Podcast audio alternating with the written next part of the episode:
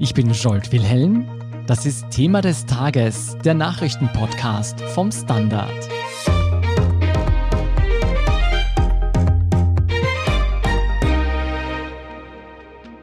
Sollten Migranten und Migrantinnen leichter Österreicher und Österreicherinnen werden? Die SPÖ sagt Ja und fordert nun einen Rechtsanspruch auf die Staatsbürgerschaft nach sechs Jahren des rechtmäßigen Aufenthalts. Und in Österreich geborene Kinder sollen automatisch die Staatsbürgerschaft erhalten.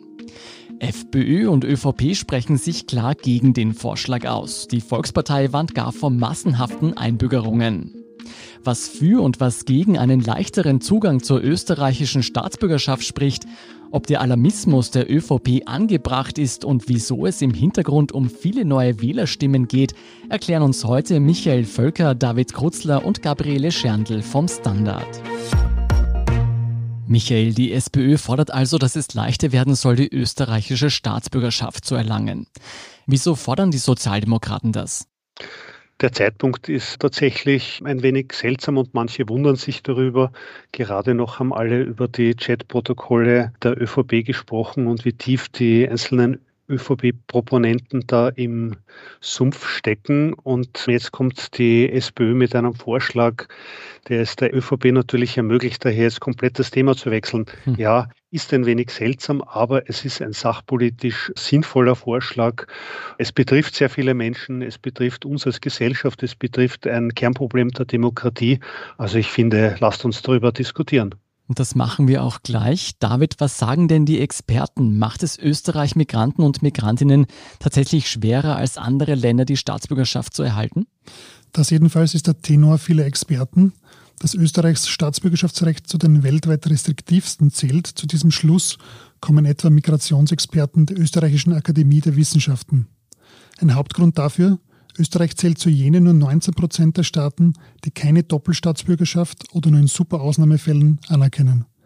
Die Forschung sei sich demnach aber einig, dass Staatsbürgerschaft und Integration zusammenhängen, sprich ein neuer Pass vermittelt nicht nur Zugehörigkeit, sondern auch bessere Chancen am Arbeitsmarkt des neuen Landes. Mhm. Und nicht zuletzt ist damit auch eine riesige demokratische Teilhabe verbunden. Jetzt kommt das große Wort, das Wahlrecht. Mhm. Wissen wir, woher die meisten Menschen kommen, die eine österreichische Staatsbürgerschaft erlangen wollen, es aktuell aber nicht können? Ad hoc lässt sich das nicht so einfach beantworten. Mhm. So mögen bestimmte Betroffene zwar Voraussetzungen zur Staatsbürgerschaft wie etwa bestimmte Jahre Aufenthalt in Österreich erfüllen. Offen ist aber die Frage der Unbescholtenheit, die notwendig ist, oder ob die Interessierten die nötigen Deutschkenntnisse bei Tests erreichen. Laut Statistik Austria, die Zahlen haben wir uns genau angeschaut, waren jedenfalls Anfang 2020 rund 330.000 Nicht-EU-Bürger zehn Jahre oder länger in Österreich ansässig. Und diese hätten grundsätzlich schon jetzt einen Anspruch, um um die Staatsbürgerschaft anzusuchen. Zwischen sechs und zehn Jahren in Österreich sind 224.000 Nicht-Staatsbürger. Darunter sind aber auch EU-Bürger und die können ebenfalls schon jetzt Anspruch anmelden. Von den neuen Staatsbürgern hatten 967 Personen zuvor die Staatsangehörigkeit von Bosnien-Herzegowina, gefolgt von Serbien 934, der Türkei 847, dem Kosovo 527 und der Russischen Föderation 355. Michael, was spreche denn für eine schnellere Einbürgerung von Migranten und Migrantinnen? Geht es da um rein kulturelle und humanitäre Gründe oder auch um wirtschaftliche? Ich glaube, es geht weniger um wirtschaftliche Argumente, sondern um demokratiepolitische Aspekte und um gesellschaftspolitische Aspekte. Ich glaube, wenn wir als Gesellschaft und wenn der Staat auf diese Menschen, die er im Regelfall schon sehr lange bei uns leben, offensiv zugeht, sie ernst nimmt, sie respektiert und ihnen hier mehr Rechte gibt, dann tut uns allen als Gesellschaft das gut und es drängt diese Menschen nicht an den Rande und letztendlich macht es im Idealfall bessere Bürger, bessere Österreicher aus ihnen. Besser integrierte Menschen machen bessere Bürger, sicher kein neuer Gedanke, aber ein wichtiger. Im Fokus der Debatte stehen auch viele Kinder von Migranten und Migrantinnen, die hier geboren wurden, hier aufgewachsen sind und integriert leben, aber nicht hier bleiben dürfen. Was fordert denn die SPÖ in solchen Fällen? Der Vorschlag der SPÖ ist, dass die Staatsbürgerschaft für alle durch Geburt in Österreich möglich ist, sofern zumindest ein Elternteil einen fünfjährigen legalen Aufenthalt vorweisen kann. Und hier gibt es eben das Argument der ÖVP, also die Ministerin Caroline Edstadler hat das zuletzt gestern in der ZIP 2 wieder vorgebracht. Sie vermutet ein Bleiberecht durch die Hintertür und wirft die Frage auf, wie kann man umgehen mit in Österreich geborenen Kindern von Personen, die nach mehr als fünf Jahren Aufenthalt in Österreich einen negativen Asylbescheid erhalten. Mhm. Auch die Eltern könnten demnach nicht von den Kindern getrennt werden, deshalb der Slogan Bleiberecht durch die Hintertür. Und daher spricht sich die ÖVP gegen eine automatische Staatsbürgerschaft für in Österreich geborene Kinder aus. Mhm. Nicht berücksichtigt im SPÖ-Vorschlag ist die Doppelstaatsbürgerschaft, die in Österreich bis auf wenige Ausnahmefälle nicht erlaubt ist. Wieso eigentlich nicht? Was spricht gegen eine Doppelstaatsbürgerschaft? Das ist eine politische Entscheidung und es hat aber auch bereits Ideen gegeben, diese wieder mehr zuzulassen. Diese Pläne wurden aber nach dem Ende von Türkis-Blau wieder verworfen.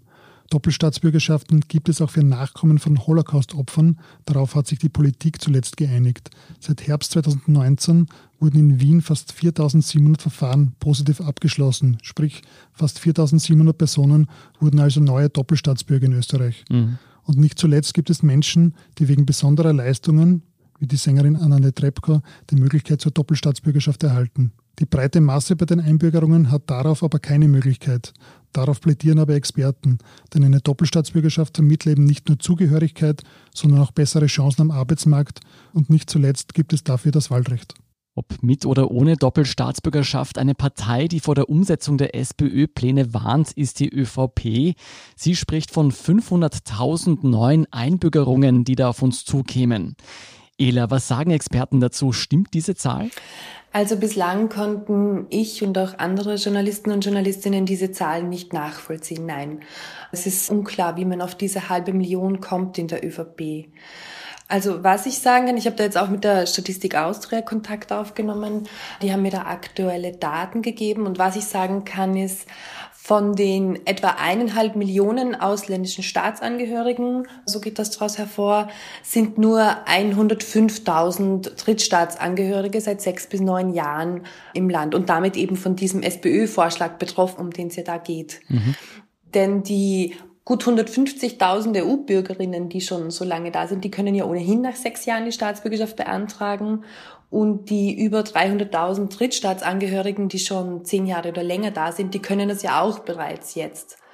Jetzt ist irgendwie die Frage, was meinen Caroline Edstadler und August Wüginger mit dieser halben Million Personen? Ich habe dann auch überlegt, meinen die vielleicht Drittstaatsangehörige, die in den letzten fünf Jahren gekommen sind, habe die dazu gerechnet, aber auch dann geht sich das irgendwie nicht aus. Da kommt man dann auf 380.000 Personen. Es gibt einen Politikwissenschaftler, Gerd Walchers heißt er, von der Uni Wien kommt der. Der hat sich in den letzten Tagen auch immer wieder dazu geäußert und eben von deutlich niedrigeren Zahlen berichtet. Und der hat jetzt die Erklärung aufgestellt, dass sich die ÖVP da in einer Statistik schlicht in der Zeile verschaut hat und da eben auch österreichische Staatsbürgerinnen mit eingerechnet hat. Das wäre natürlich schon ein sehr interessanter Fehler. Auf jeden Fall ist diese Zahl sehr alarmierend. Was denkst du denn, wieso geht die ÖVP so alarmierend mit diesem Thema um? Was spricht denn dagegen, viele Menschen, die sowieso schon länger hier sind, einzubürgern?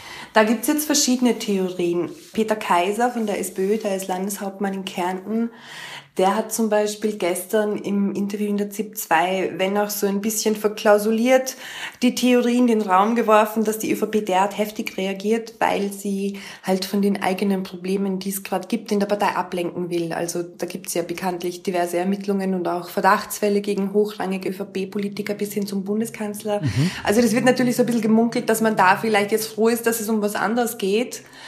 Der andere Grund, der mögliche, und den brachte die ÖVP selbst ein, ist eben dieser Vorwurf gegen die SPÖ, dass die da jetzt Wählerstimmen generieren möchte durch die Änderungen.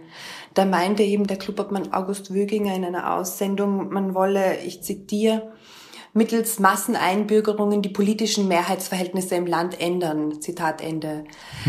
Diese Aussage ist natürlich hart kritisiert worden. Immerhin erinnert es schon stark auch an rechtsextreme Verschwörungserzählungen eines geplanten Bevölkerungsaustausches. Also so eine Denkweise, die kann mitunter sogar gefährlich sein. Ja, und ist denn diese Befürchtung der ÖVP berechtigt, dass man tatsächlich Wählerstimmen verlieren könnte oder dass eben diese neuen Staatsbürger und Staatsbürgerinnen tendenziell eher andere Parteien wählen würden? Also jetzt abgesehen von diesen Gesinnungen, die da mitschwingen? Mhm. Also auch die Ministerin Edstadler hat das heute nochmal betont, dass das eine berechtigte Sorge ist und auch Wählerstromanalysen, so sagt sie, würden das zeigen, dass die SPÖ bei Personen mit Migrationshintergrund besonders gut abschneidet. Und nach allem, was man weiß, ist aber die Antwort darauf nein. Mhm. Also zu allerallererst, es gibt keine soliden Daten dazu, natürlich auch keine Wählerstromanalysen, weil wie soll man denn wissen, wie jemand wählt, der nicht wählen darf? Aber wir können uns datenmäßig so ein bisschen annähern, indem wir uns zum Beispiel die Ergebnisse von Bezirksvertretungswahlen anschauen. Da dürfen wir auch EU-Bürger und Bürgerinnen wählen. Und da zumindest ist es absolut nicht so, dass die SPÖ profitiert. Ganz im Gegenteil. Ich habe da gerade mit dem Christoph Hofinger vom Institut Sorda, die ja auch derartige Analysen machen, gemeinsam die Daten von den Wiener Bezirksvertretungswahlen aus dem Jahr 2015 angeschaut. Und da kann ich dir kurz ein paar Zahlen nennen. Da ist es so gewesen, dass die SPÖ, die Sozialdemokraten, hätten nur EU-Bürgerinnen gewählt, sogar schlechter abgeschnitten bei der Wahl. Zwar nicht viel, nur um 0,8 Prozent, aber tatsächlich sogar schlechter. Am aller, allermeisten profitiert hätten die Grünen tatsächlich. Die hätten da um 18 Prozent mehr Stimmen bekommen. Und auch für die FPÖ, für die Freiheitlichen, wäre das ein durchaus solides Wahlsystem. Da hätten sie 15 Prozent mehr Stimmen gehabt. Mhm nach allem, was man weiß, wozu es wirklich Daten gibt, so meinte der Hofinger vorhin auch, könne man zuallererst einmal nur darauf schließen, dass Nicht-Staatsbürgerinnen eigentlich relativ wenig wählen gehen. Der Hofinger meint, dass sie erst nach Jahrzehnten der Einbürgerung ein Level von Staatsbürgerinnen hätten, was die Wahlbeteiligung angeht. Also das hat auch damit zu tun, dass Wählen quasi geübt sein will. Das muss man halt einfach irgendwie eine Weile den Zugang dazu haben, um das auch zu machen. Okay, also wenn ich das richtig verstehe, die SPÖ selbst geht mit diesem Vorschlag auch nicht auf Stimmenfang oder habe ich diese Zahlen jetzt falsch interpretiert? Na, absolut genau. Also was man in dieser Debatte irgendwie nicht vergessen darf, ist, es ist ja nicht so, dass Leute irgendwie einfach mit einer Wahleinstellung ins Land kommen und dann machen sie ihr Kreuz und dann nützt es der einen oder der anderen Partei. So einfach ist es ja nicht. Sondern es geht sowohl im Falle der ÖVP als auch im Falle der SPÖ, geht es natürlich darum, wer sich einfach um die Stimmen bemüht, die da dann quasi verfügbar sind. Das sehen wir auch jetzt schon eben. Da haben wir zum Beispiel die FPÖ, die bei, bei Serben und Serbinnen irgendwie ganz gut ankommt. Dann haben wir Sötz, die ja irgendwie auch gezielt in migrantischen Communities auf Stimmenfang gehen. Also das ist ja nicht irgendwie Gott gegeben, wer da wen wählt. Mhm. Und auch die ÖVP, das ist wichtig dazu zu sagen, hätte da so ganz grundsätzlich jetzt keine so schlechten Voraussetzungen eigentlich. Nehmen wir zum Beispiel die türkische Community, da gibt's viele Kleinunternehmer, durchaus auch konservative Wertehaltungen. Da könnte die ÖVP, wenn sie es richtig macht, schon auch punkten. Aber offenbar will sie das halt nicht, sondern sie geht den anderen Weg. Sie macht da ganz klar die Flanke Richtung rechts auf und bedient sich halt da schon eigentlich fast eher einer Erzählung der FPÖ, indem sie eben vor Ausländerinnen und Ausländern warnt. Hm. Dass die ÖVP nicht per se gegen raschere Einbürgerungen ist, zeigt auch ein Vorschlag der Volkspartei aus dem Jahr 2017. Damals wollte man selbst Zehntausenden Südtirolern und Südtirolerinnen die Doppelstaatsbürgerschaft verleihen, was ihnen Schätzungen nach viele neue Wähler gebracht hätte. Michael, heißt das, die ÖVP wäre beim SPÖ-Vorschlag an Bord, wenn es ihnen politisch nützlich wäre? Naja, darüber kann man nur spekulieren, aber tatsächlich hat äh, Sebastian Kurz in seiner Zeit als Staatssekretär, als er für Integrationsfragen zuständig war, selbst einen sehr ähnlichen Vorschlag gemacht und eine Reform des Staatsbürgerschaftsrechts gefordert. Es gibt einfach viel gute Gründe dafür. Man kann das diskutieren. Also das größte Thema in dem Zusammenhang ist ja wohl, wie man mit Kindern umgeht, die hier geboren wurden oder auch mit Kindern, die in sehr jungen Jahren nach Österreich gekommen sind. Also wenn die ÖVP jetzt von einer Entwertung der Staatsbürgerschaft spricht, dann ist das eine sehr heikle Diskussion, weil das natürlich auch Rückschlüsse auf diese Gedankenwelt zulässt, dass man möglicherweise Menschen als wertvoller und weniger wertvoll betrachtet. Und wenn man so ein Menschenbild an den Tag legt oder wenn man ausländische Staatsbürger kategorisiert, dann wird es diese möglicherweise nicht anregen, auch unbedingt ÖVP zu wählen. Aber wie würdest du denn diesen Sinneswandel erklären, dass man 2017 selbst Südtiroler und Südtirolerinnen einbürgern wollte und jetzt so vehement dagegen ist? Ja, nachvollziehbar ist, dass irgendwie die Südtiroler sind uns jetzt natürlich näher als zum Beispiel, wenn wir das ganz offen ansprechen, als viele Syrer oder Afghanen, die im Zuge der Flüchtlingswelle jetzt nach Österreich gekommen sind, die eine andere Religion haben, die in vielen Lebensbereichen andere Einstellungen haben. Also, dass sich die ÖVP mit Südtirolern leichter tut als mit Syrern, ja, ist so. Wird den meisten von uns, wenn wir ehrlich sind, auch so gehen. Ist aber vielleicht keine ganz ehrliche Diskussion dann. Jetzt abgesehen von politischen Präferenzen der jeweiligen Parteien, wie problematisch ist es denn für eine Demokratie, wenn viele Menschen in einem Land leben, die hier arbeiten und Steuern zahlen, aber nicht wählen dürfen? Also in meinen Augen ist es schon sehr problematisch. Denken wir allein an das Drittel der Menschen, das irgendwie in Wien lebt, aber hier nicht wählen darf. Diese Leute, die sind von jeder politischen Entscheidung unmittelbar betroffen. Ganz egal, ob das jetzt ein Radlweg ist oder ob es irgendwie Steuern sind oder Corona-Maßnahmen, was auch immer. Also da gibt es ja irgendwie direkte Auswirkungen aufs Alltagsleben. Und abgesehen von den Bezirksvertretungswahlen eben, haben diese Leute aber keine Möglichkeit, da irgendwie mitzubestimmen. Und das ist nicht nur meine persönliche Meinung, auch Experten sind da irgendwie sehr, sehr kritisch eigentlich. Der Hufing hat es vorhin irgendwie ganz nett formuliert. Der meinte, diese Situation, die wir da haben, das ist ja so, als würden wir am Volleyballfeld sein und wir spielen eine Partie Volleyball und drei, vier Leute, die nicht die österreichische Staatsbürgerschaft haben, die lassen wir nicht mitspielen, aber trotzdem sollen die total begeistert von Volleyball sein. also der Gedanke dahinter ist natürlich der, also wir halten die Demokratie als Wert total hoch, auch wenn es um Einbürgerung geht und schließen aber gleichzeitig eine so große Gruppe an Menschen vom wichtigsten demokratischen Instrument, nämlich den Wahlen aus. Und das ist in meinen Augen schon ein Ungleichgewicht, ja. Mhm. Dann blicken wir abschließend noch voraus. Michael, wie wahrscheinlich ist es denn, dass dieser Vorschlag der SPÖ im Parlament eine Mehrheit erlangen wird? Also dieser Vorschlag wird mit Sicherheit keine Mehrheit im Parlament bekommen. Du hast das angesprochen, die ÖVP lehnt das strikt ab, die FPÖ lehnt das strikt ab, Grüne, Neos und SPÖ haben derzeit keine Mehrheit im Parlament. Abgesehen davon würden die Grünen einen solchen Vorschlag aus Koalitionsraison derzeit nicht unterstützen, vielleicht aus anderen Gründen auch nicht. Und die Neos sind zwar prinzipiell auch für eine Erleichterung des Staatsbürgerschaftsrechts, aber würden diesem SPÖ-Vorschlag so jetzt auch nicht zustimmen. Zumindest für heftige Diskussionen hat er gesorgt, dieser SPÖ-Vorschlag. Vielen Dank Michael Völker, David Krutzler und Gabriele Scherndl für diese Einschätzungen. Danke auch. Wir sind gleich zurück.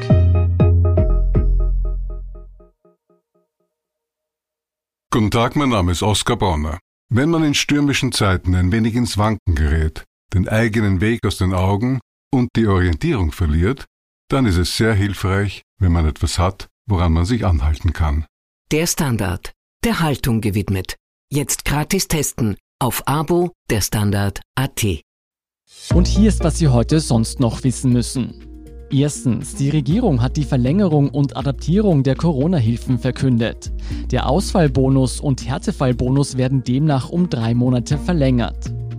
Unterdessen breitet sich die aggressivere Delta-Variante des Virus in Europa weiter aus. Die britische Regierung hat deshalb bereits geplante Lockerungen um vier Wochen verschoben. Auch hierzulande werden erste Fälle verzeichnet. Brisant ist, dass man erst nach der zweiten Impfung gut vor einer Ansteckung mit der neuen Corona-Mutation geschützt ist. Zweitens, in Kufstein in Tirol soll ein 29-jähriger Täter einen 70-jährigen Mann erstochen haben. Der Täter gestand die Tat und gab dabei ein für die Ermittler ungewöhnliches Motiv an. Er wollte ins Gefängnis. Die Tat sei wochenlang geplant gewesen, um inhaftiert zu werden, weil er mit seiner Lebenssituation nicht mehr im Reinen sei. In Gerichtsgutachterkreisen ist diese Motivlage bisher kaum bekannt. Wenn so ein Motiv vorkomme, dann bei minderschweren Verbrechen, weil jemand nach langer Haft nach der Entlassung nicht zurechtkommt. Und drittens, die nächsten Tage bringen für Österreich die erste Hitzewelle des Jahres. Die Experten der Zentralanstalt für Meteorologie und Geodynamik erwarten Temperaturen von 30 Grad und darüber. Tage mit über 30 Grad waren früher in Österreich im Juni relativ selten. Durch die Klimaänderungen in den vergangenen Jahrzehnten sind sie aber deutlich häufiger geworden. Der Juni 2021 wird die durchschnittliche Zahl der Hitzetage laut den Experten ziemlich sicher übertreffen, denn die Hitzewelle dürfte zumindest bis Anfang nächster Woche anhalten. Mehr zum heißen Wetter und die aktuellsten Informationen zum weiteren Weltgeschehen finden Sie wie immer auf der Standard.at. Um keine Folge von Thema des Tages zu verpassen, abonnieren Sie uns bei Apple Podcasts oder Spotify.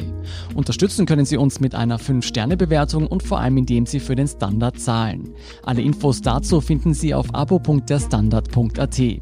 Und wenn Ihnen unsere Arbeit gefällt, schreiben Sie uns gerne eine nette Rezension, darüber freuen wir uns immer. Verbesserungsvorschläge und Themenideen schicken Sie uns am besten an podcast.derstandard.at. Danke für Ihre Unterstützung. Ich bin Jolt Wilhelm. Baba und bis zum nächsten Mal.